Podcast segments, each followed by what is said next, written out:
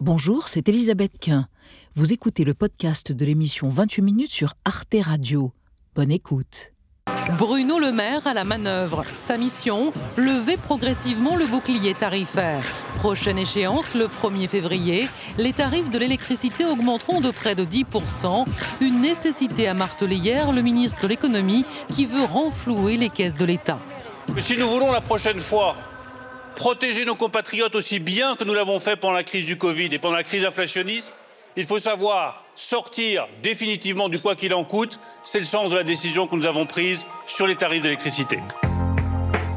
Plus 8,6% pour le tarif de base, plus 9,8% pour les tarifs heure pleine, heure creuse. Cette nouvelle hausse est la quatrième en deux ans pour une augmentation totale autour de 44%. Pourtant, les prix de l'électricité sur les marchés ont chuté.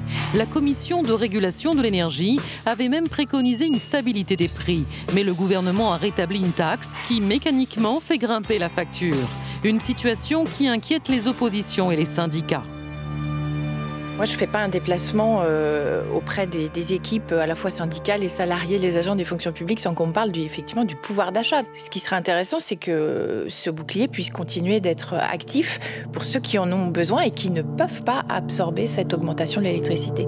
Dans les entreprises comme dans les cortèges d'agriculteurs mobilisés partout en France, la hausse du coût de l'énergie est justement un des motifs d'exaspération. Pour le communiste Fabien Roussel, le gouvernement a enclenché une bombe sociale à retardement. Moi, je demande le gel des factures. L'augmentez pas. Laissez-nous respirer. Ne nous prenez pas plus d'argent. Et euh, effectivement, si euh, le gouvernement ne bouge pas, j'appelle à une convergence mhm. des colères. Alors le gouvernement a-t-il fait un choix risqué? La hausse de 10% de la facture d'électricité reflète-t-elle son juste prix? Les ménages vont-ils payer dans les prochains mois la facture du quoi qu'il en coûte? Nos trois invités, Nicolas Goldberg, bonsoir. Vous êtes responsable du pôle énergie pour euh, le think tank Terra Nova et consultant spécialiste de l'énergie pour le cabinet Columbus Consulting. Selon vous, cette hausse de 10% du prix de l'électricité pour toute l'année 2024 est un choix simpliste, un choix purement fiscal de la part de Bercy.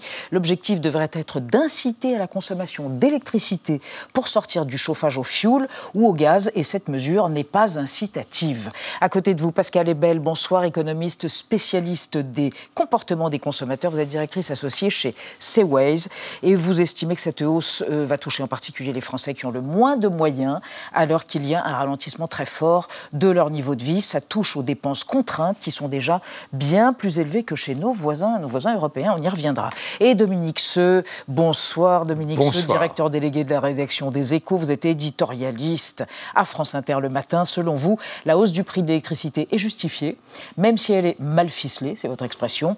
Le moment est venu de présenter la facture du quoi qu'il en coûte, alors que notre économie revient à la normale et que notre endettement est colossal, 3 000 milliards. Hein. Plus de 3 000 milliards. Plus de 3 000 milliards. Très bien. Eh bien, on démarre avec... Non, très bien. Non, pas très bien.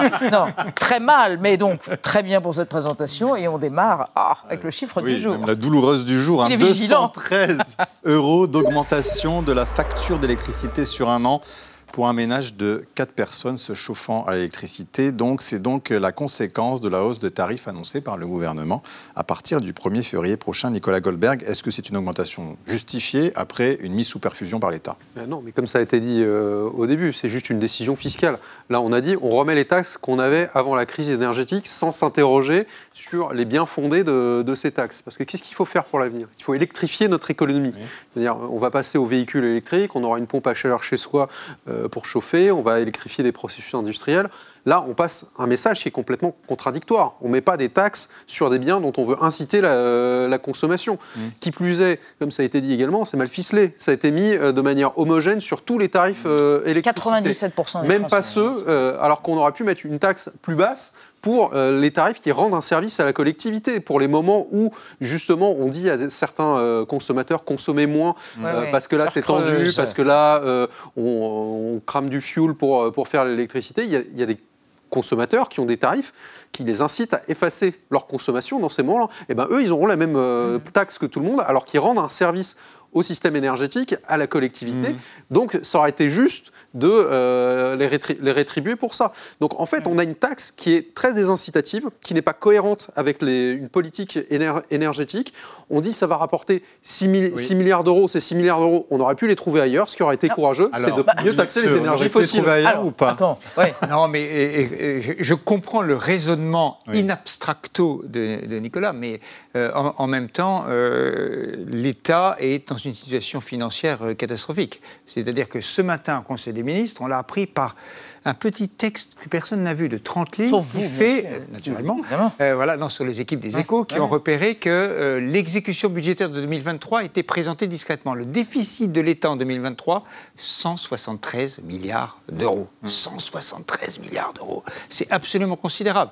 L'État n'est pas infondé à aller remettre au niveau antérieur une taxe qui avait été abaissée, passée à zéro pendant euh, le gros de la crise ukrainienne. En revanche, et là, nous sommes, euh, nous, le mauvais ficelage. je disais, le mauvais ficelage, effectivement, ce n'est pas incitatif sur les comportements. C'est-à-dire, à, l'intérieur de cette hausse de 10%, il y aurait pu avoir un plus 5% pour ceux qui ont un comportement vertueux, c'est-à-dire ceux qui essayent, de piloter euh, la recherche de leur voiture électrique la nuit, ceux qui sont passés à la pompe à chaleur au lieu du chauffage au fioul, ceux qui font des efforts, qui ont ce qu'on appelle les tarifs heure creuse, mmh. heure pleine, chacun connaît ça, ou tempo, voilà, qui mmh. concerne 500 000 personnes aujourd'hui, avec des jours rouges, mmh. des jours bleus, des jours blancs, ceux qui font des efforts, la hausse aurait pu être plus limitée, et non pas l'inverse. C'est ça qui a mal fonctionné. Ce qui veut dire, c'est que, et je finis juste sur un mot, c'est que les grilles tarifaires des distributeurs d'énergie ne sont plus du tout adaptés à ce qu'il faut faire pour l'électrification. Euh, Pascal Ebel, en même temps, il y a euh, des chèques énergie.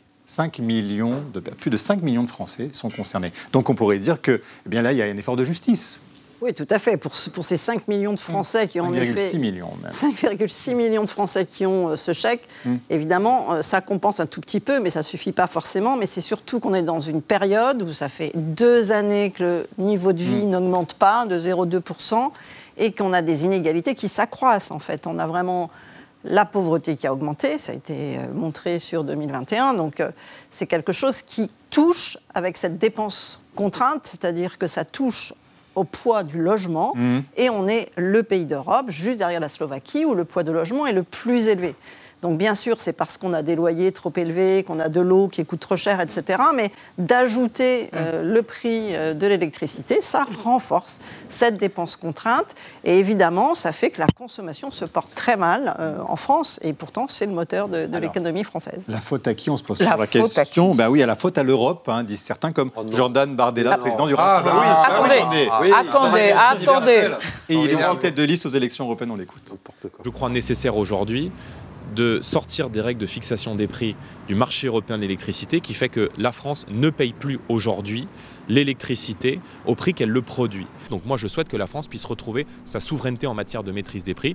Bah, Nicolas Godbert, c'est complètement faux ah bah Oui, c'est complètement faux, mais ça, c'est la réponse à tout. C'est toujours la faute euh, de l'Europe. Enfin, c'est pas l'Europe qui nous a dit mettez une taxe sur l'électricité. Aujourd'hui, on taxe moins le, euh, gaz fossile que l'électricité. Est-ce que c'est l'Europe qui nous a dit de faire ça? La réponse, c'est non. Ensuite, quand on dit les Français ne profitent pas du coup euh, du parc nucléaire, là encore, c'est faux. il faut voir comment c'est fait une facture d'électricité. Une facture d'électricité, c'est un tiers de taxe, ça dépend de l'État un tiers de réseau. Ça, c'est régulé. Hein. C'est régulé. C'est la France qui le fait. Au niveau, du, au niveau européen, justement, les prix d'électricité non, non, non, Alors là, voilà, on confond deux choses. Ah. Et justement, le RN joue sur cette confusion pour dire que c'est la faute à l'Europe. Eh bien, Parce que si je, termine, la confusion. Si je termine mon raisonnement, du coup, un tiers de taxes, le gouvernement, un tiers de réseau, ça c'est régulé, c'est français. Puis ensuite, vous avez un tiers d'électricité. Donc déjà, juste hmm. l'électricité, c'est un tiers de notre facture. Et dans ce tiers d'électricité, il y a la moitié, c'est du nucléaire régulé, vendu à un prix régulé. Et qu'est-ce que fait l'Europe dans sa réforme des marchés aujourd'hui Elle dit, eh ben, les Français, vous pouvez réguler la totalité de votre parc nucléaire à partir de, 2020, de 2026. Mais la France a fait un autre choix. La France euh, dit, non, on ne va pas réguler tout notre parc nucléaire, on va plutôt faire un choix du marché. On va faire un marché qui va non pas à 3 ans, mais à 5 ans, et il mmh. faudra faire des contrats long terme. Mais rien ne nous empêche aujourd'hui de dire, bah, on va réguler euh, la totalité du parc nucléaire. Donc, ce n'est pas la faute à l'Europe, mais la faute à la France. Bah, c'est la faute à la France, effectivement. On fait des choix, et l'Europe nous donne un cadre, et on peut réguler le parc nucléaire dans ce cas. Je suis un tout petit peu plus nuancé, parce que c'est l'intérêt du débat sur le plateau, c'est que euh, Jordan Bardella a, tort à 80%. Ah. Il a tort à 80%, mais sur 20%, il est vrai que les prix de l'électricité dépendent du marché européen parce que nous exportons l'électricité ou nous en importons. C'est la tarification dite au coût marginal, qui il y a 30 ou 40 ans n'existait quasiment pas. Euh, et donc, on a introduit un système parce qu'on était exportateur. On s'est dit, on va profiter de ces tarifs au coût marginal. Euh, Aujourd'hui, en 2022, on a été importateur. Évidemment, ça nous a coûté très cher. L'essentiel de la hausse du prix de l'électricité, vous mentionnez plus 44% en deux, ans, si et même en cinq ans, c'est 72%. C'est passé euh, de 18 centimes. C'est le prix juste ou pas Est-ce que c'est le prix juste à la alors, que, alors là, En fonction des ans, en fonction le prix des C'est clair à la bougie. Non, mais en fonction des installations qu'on a, est-ce qu'on l'a payé Non. Est-ce qu'on l'a Oui. Il a augmenté. c'est pour les Français. Il a augmenté. Il a, euh, le tarif d'électricité a augmenté pour des. C'est multifactoriel, comme on dit, mais c'est aussi parce que le parc nucléaire a été un peu en carafe euh, en 2022. Bon, alors on peut discuter à l'infini est-ce qu'il fallait arrêter les réacteurs pour faire toutes ces réparations Est-ce qu'il y a eu une surprotection? On peut discuter à l'infini. Les ingénieurs se battent.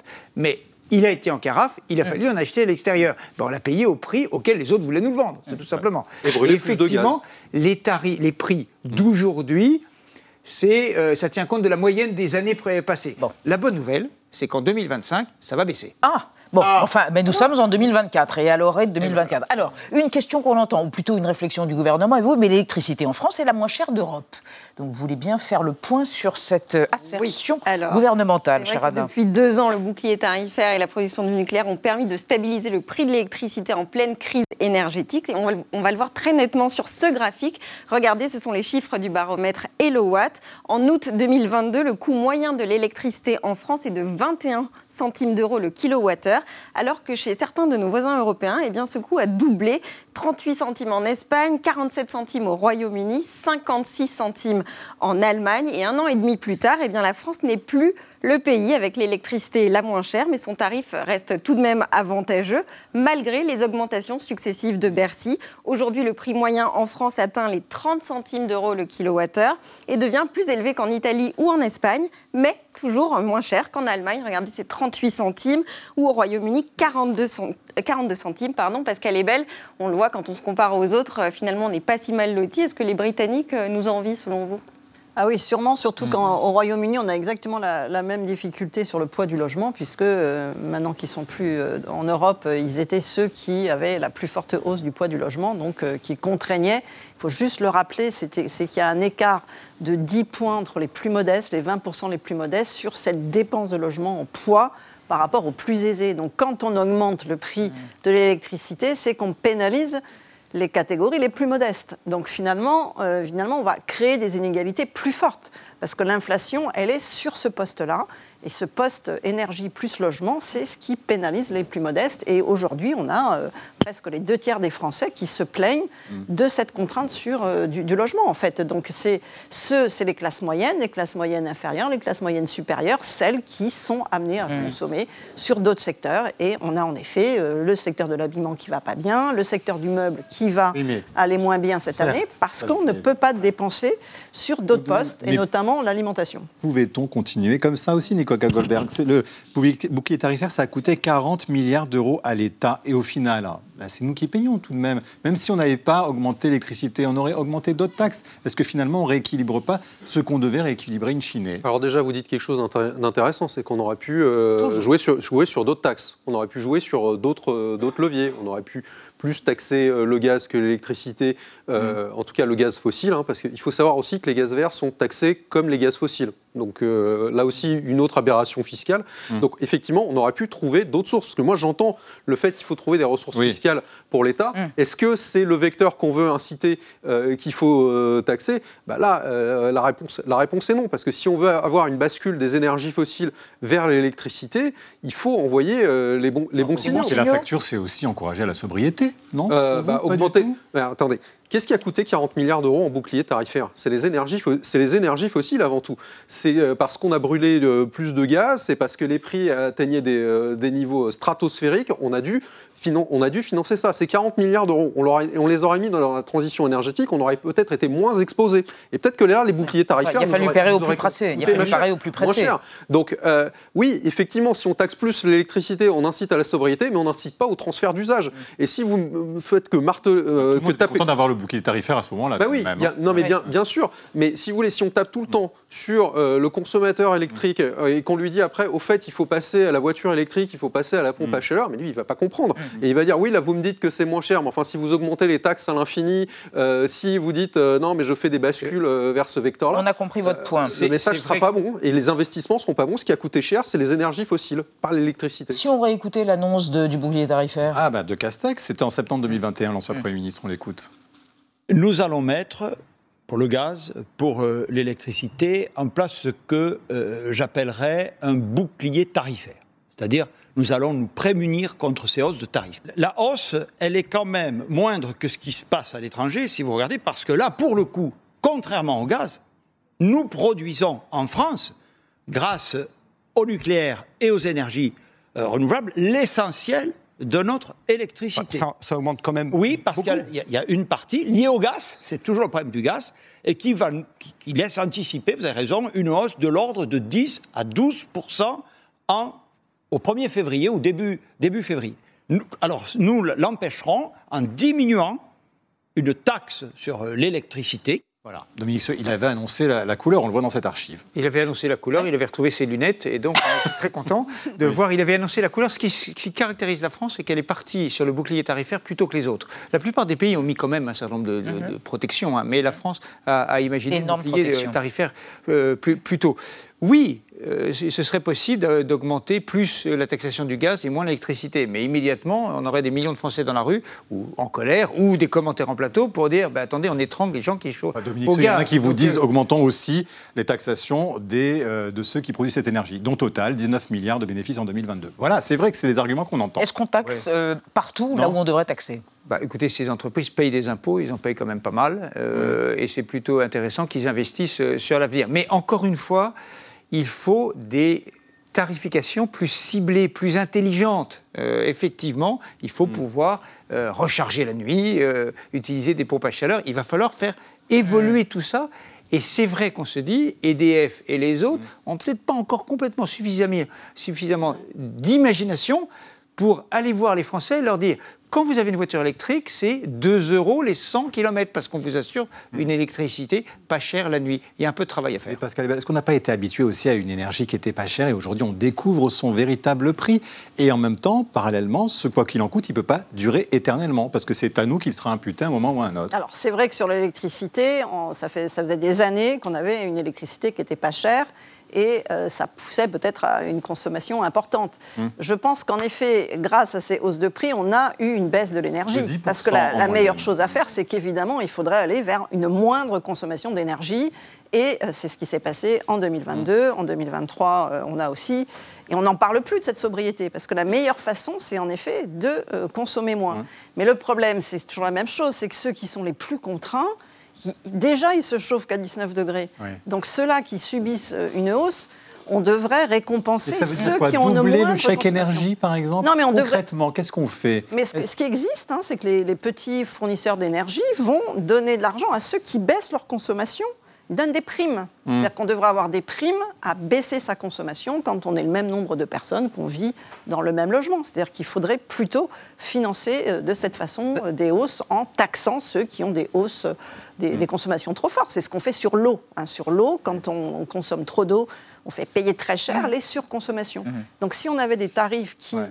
Incitaient à moins consommer, ça serait euh, plus intéressant. Nicolas Goldberg, en même temps, le président de la République, il a annoncé la semaine dernière qu'il allait avoir 2 milliards d'impôts euh, en moins pour les classes moyennes. Donc, c'est aussi une manière de compenser. Vous trouvez ça totalement incohérent ou ça peut s'équilibrer? Bon, ça, c'est une politique, euh, une politique fiscale. Après, euh, il aurait pu annoncer renforcer le chèque, euh, le chèque énergie, euh, qui est un dispositif très efficace, hein, parce qu'il il y a le signal prix, mais on n'est pas tous égaux face au, face au signal prix. hein. Les, les premiers déciles de la population, donc ceux qui gagnent le moins, ils n'ont pas besoin d'un signal prix pour faire attention à leur consommation. Donc effectivement, annoncer une hausse euh, des factures énergétiques, mais dire qu'en même temps, on renforce euh, le chèque énergie, ça aurait été une politique cohérente pour dire, bah, il faut bien payer des investissements, il faut bien euh, revenir à la normale, mais euh, on tient compte de ce qu'on a fait pendant la crise énergétique, on met un petit peu de cohérence dans les tarifs, on protège euh, les plus faibles avec des chèques énergie et on incite au report de consommation vers l'électricité. Dominique il y a 500 000 agriculteurs et paysans en France, ils ne s'éclairent pas à la lampe à huile, ils utilisent de l'électricité, ils sont surchargés, ils disent on est confronté à une hausse de nos charges invraisemblables, hausse de l'électricité de 10%, est-ce qu'il n'y a pas un risque social énorme pour le gouvernement, Alors, qui a l'air d'en être conscient. Vous mais avez raison, quand même. il y a la hausse du prix de l'électricité. Ce qui les concerne de très près, eux, c'est le gazole. Le gazole, voilà, comme les Allemands, comme les agriculteurs allemands. C'est un peu le, le, point commun. Mais l'électricité aussi, ça se rajoute à leur charge. Effectivement, ça, se, ça se rajoute.